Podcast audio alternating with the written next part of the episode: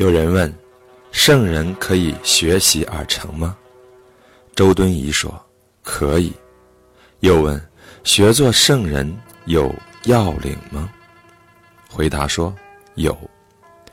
请问这个要领？回答说：守一是要领。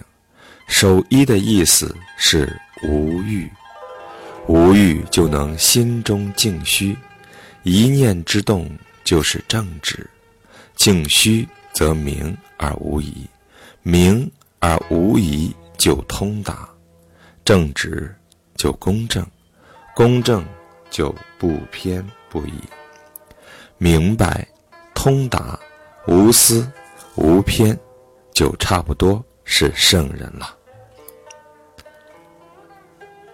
程颐说：“复卦，一阳，始生于夏，阳气非常微弱，只有安静、不劳才能增长。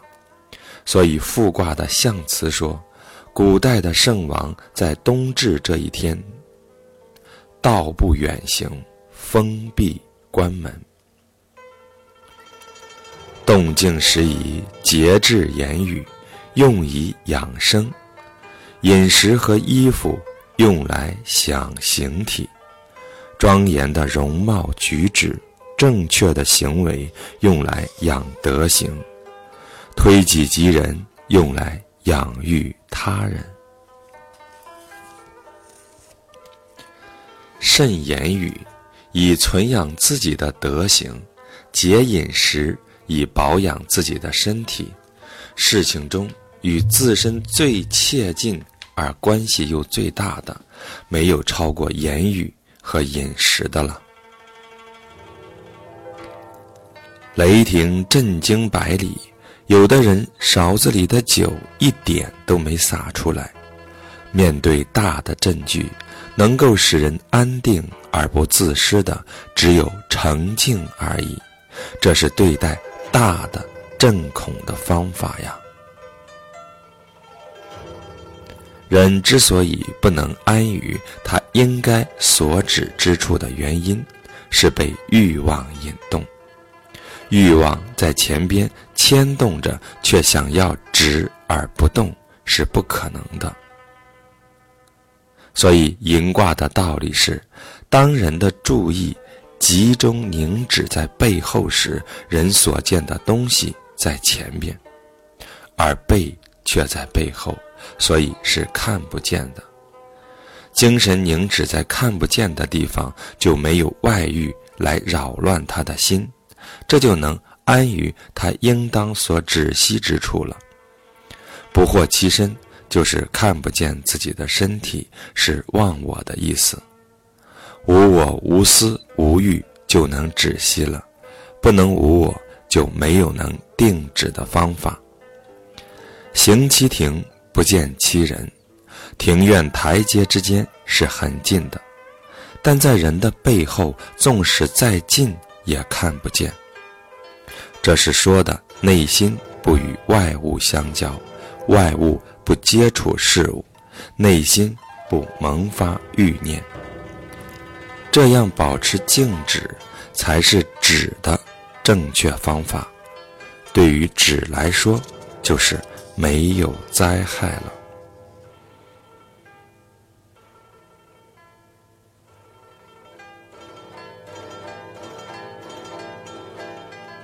程颢说：“读圣贤书，如若不能讲圣人之言，存于心而养其性，那就只不过是了解些古人的说话而已。圣贤千言万语，只是。”要人将已经放逸而去的本善之心收束了，使之返回自己的身体之中，这样自然能够寻求上进。这就是孔子说的“下学而上达”的意思。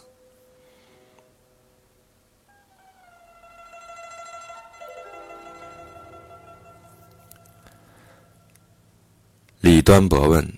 平常遇事的时候就能够明白操持存养内心的意思，但在没事的时候，怎样能存养内心，使之灌输呢？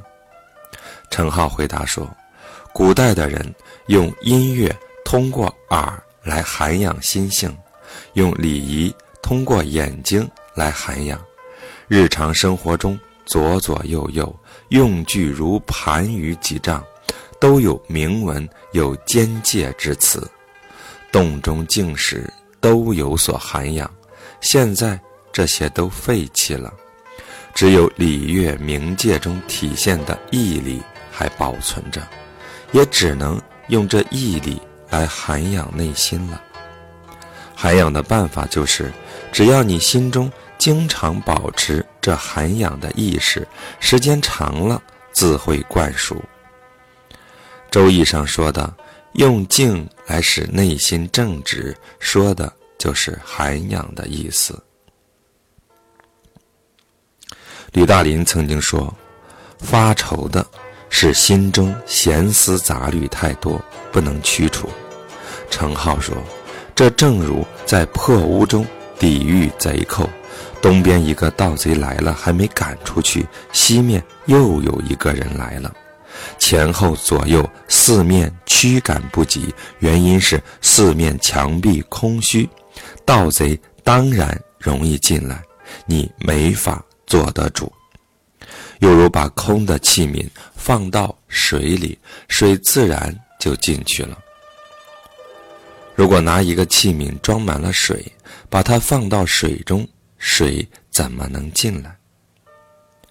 人胸中有主就充实，充实了外界不好的东西就不能进入心中，自然也就无事了。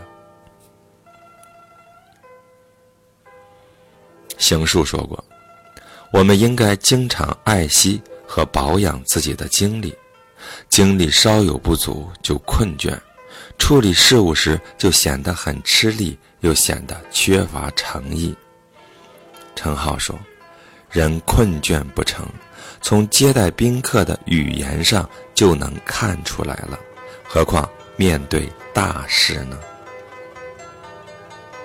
陈浩说。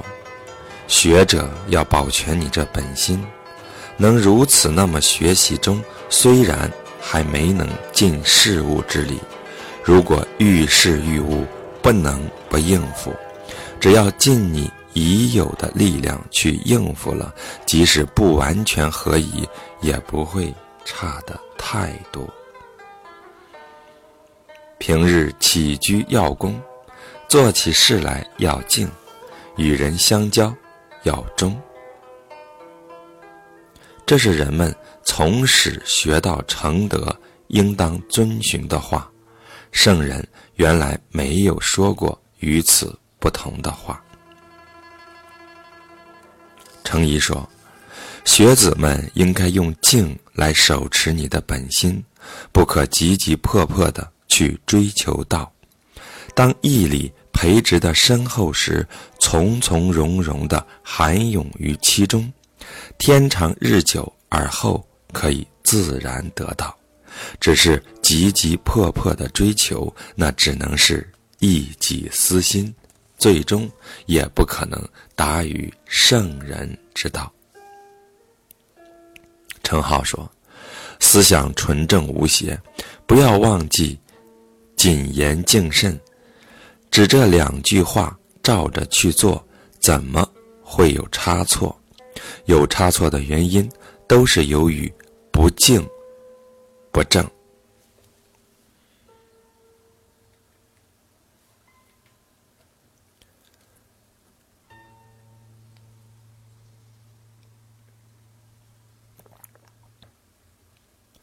现在学到的人，按谨敬的要求做了。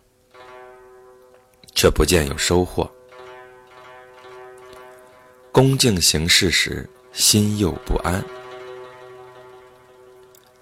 这只是静心还不纯熟，也是太刻意于照镜的要求去做事了。这就是孔子说的：“只注重容貌态度的恭敬，却不知礼，就不免劳倦。”他这里说的“恭”。是私自心下为了人面前表现的很紧恭而去紧恭的。这里说的礼，不是指鞠躬作揖之类的礼节性动作，而是自然应该如此的道理。只是紧恭，而不是顺着自然的道理去做，所以显得不自在。应该是做到紧恭而又心安。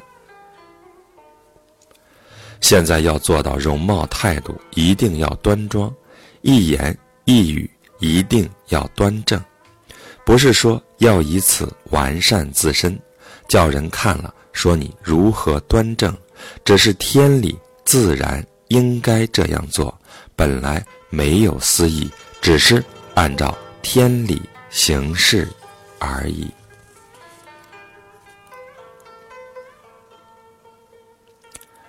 今人有志于义理，内心却不安乐，原因是什么呢？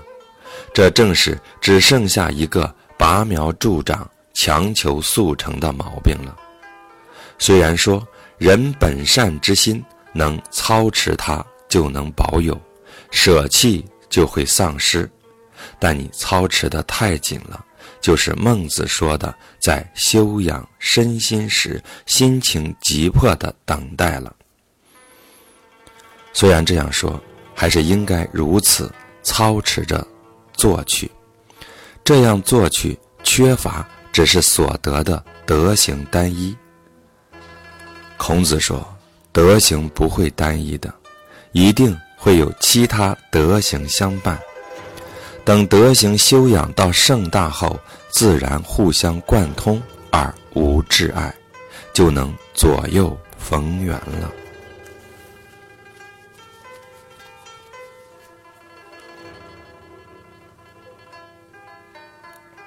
持静而不间断，便是所谓喜怒哀乐之情未表现出来，称作中。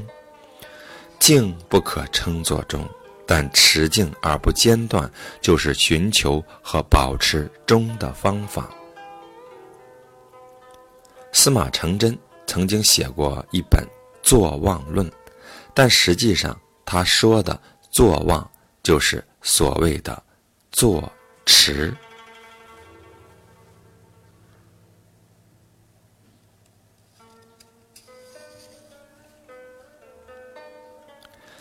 先前有次，程颢在长安县仓中闲坐，看到长廊下一排柱子，心下默默数过，自己并不怀疑数得准不准，又数了一遍，与第一次数字不合，不免让人一个两个的。读着数了数，结果与他第一次数的一样，这样就说明人心越用意去把握，就越把握不定。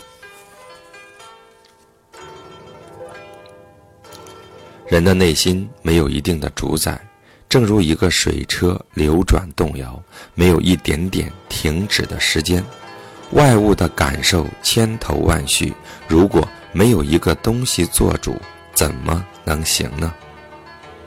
张静过去曾经说过：“我给自己约定多年了，自上了床就不再思考事情。”他是想使自己的心不动摇，但不考虑事情后得强行把这心给束缚住，也还得把它给寄予在一个什么东西里，这都不是心自然不动摇。司马光说：“我找到了存心的方法了，我只管在心中念一个‘忠’字，这又是心被‘忠’给束缚着了。况且‘忠’又是个什么样子呢？有的人胸中常常像两个人，他想做善事，像有恶念在阻拦着；想做坏事，又像有羞恶之心，使他做不得。”本来没有两个人，这正是心中无主、两翼交战的验证啊！如果手持你的心智，使心所感之气不能扰乱你的心，心乱与否可以验证你能守志不能。总之，圣贤是一定没有心意动摇的毛病的。程浩说：“我写字的时候非常的静静，这不是为了要把字写好，只是由于保持静静，就是学道。”程颐说：“圣人不去记事，所以常常记得；今人多忘事，因为他着意去记事，不能记住事，处理事不精神。”都是由于心涵养的不够顽固。程颢在潭州的时候修桥，缺少一根长梁，曾在民间广泛的寻求。后来有事外出，看到树木长得好的，不由自主的一定想要量一下。他因而告诫学生：人的心里不能存有一事。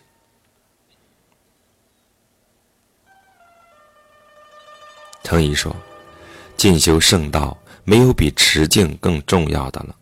从来没有能够置之明理而心不存于静的。现在的人心中没有一个主宰而不安定，把心看作容易被外事牵累，需要严加防范而不可制服的寇贼。这不是外事牵累了你的心，却是你的心。”牵累了外事，应该懂得天下没有任何一事一物是应该缺少的，所以不可厌烦外事。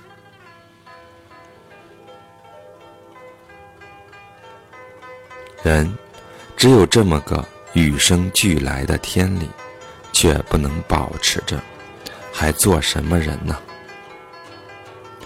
人思虑多，不能安宁。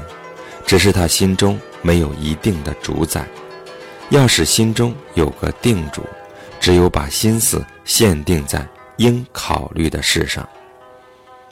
就像《大学》上说的：“作为君主，只在于为人那样。”如舜诛四兄，四兄自己作恶，舜因而流放了他们，这和舜有什么关系？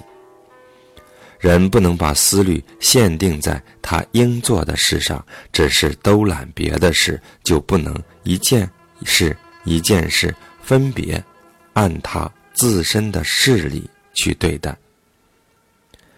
一件事一件事各按其自身的当然对待了，就是人心意识外物，如果被外物驱使着。就是心意于外物，有一事物必然有一事物的道理，应该使人心限定在应做的事上。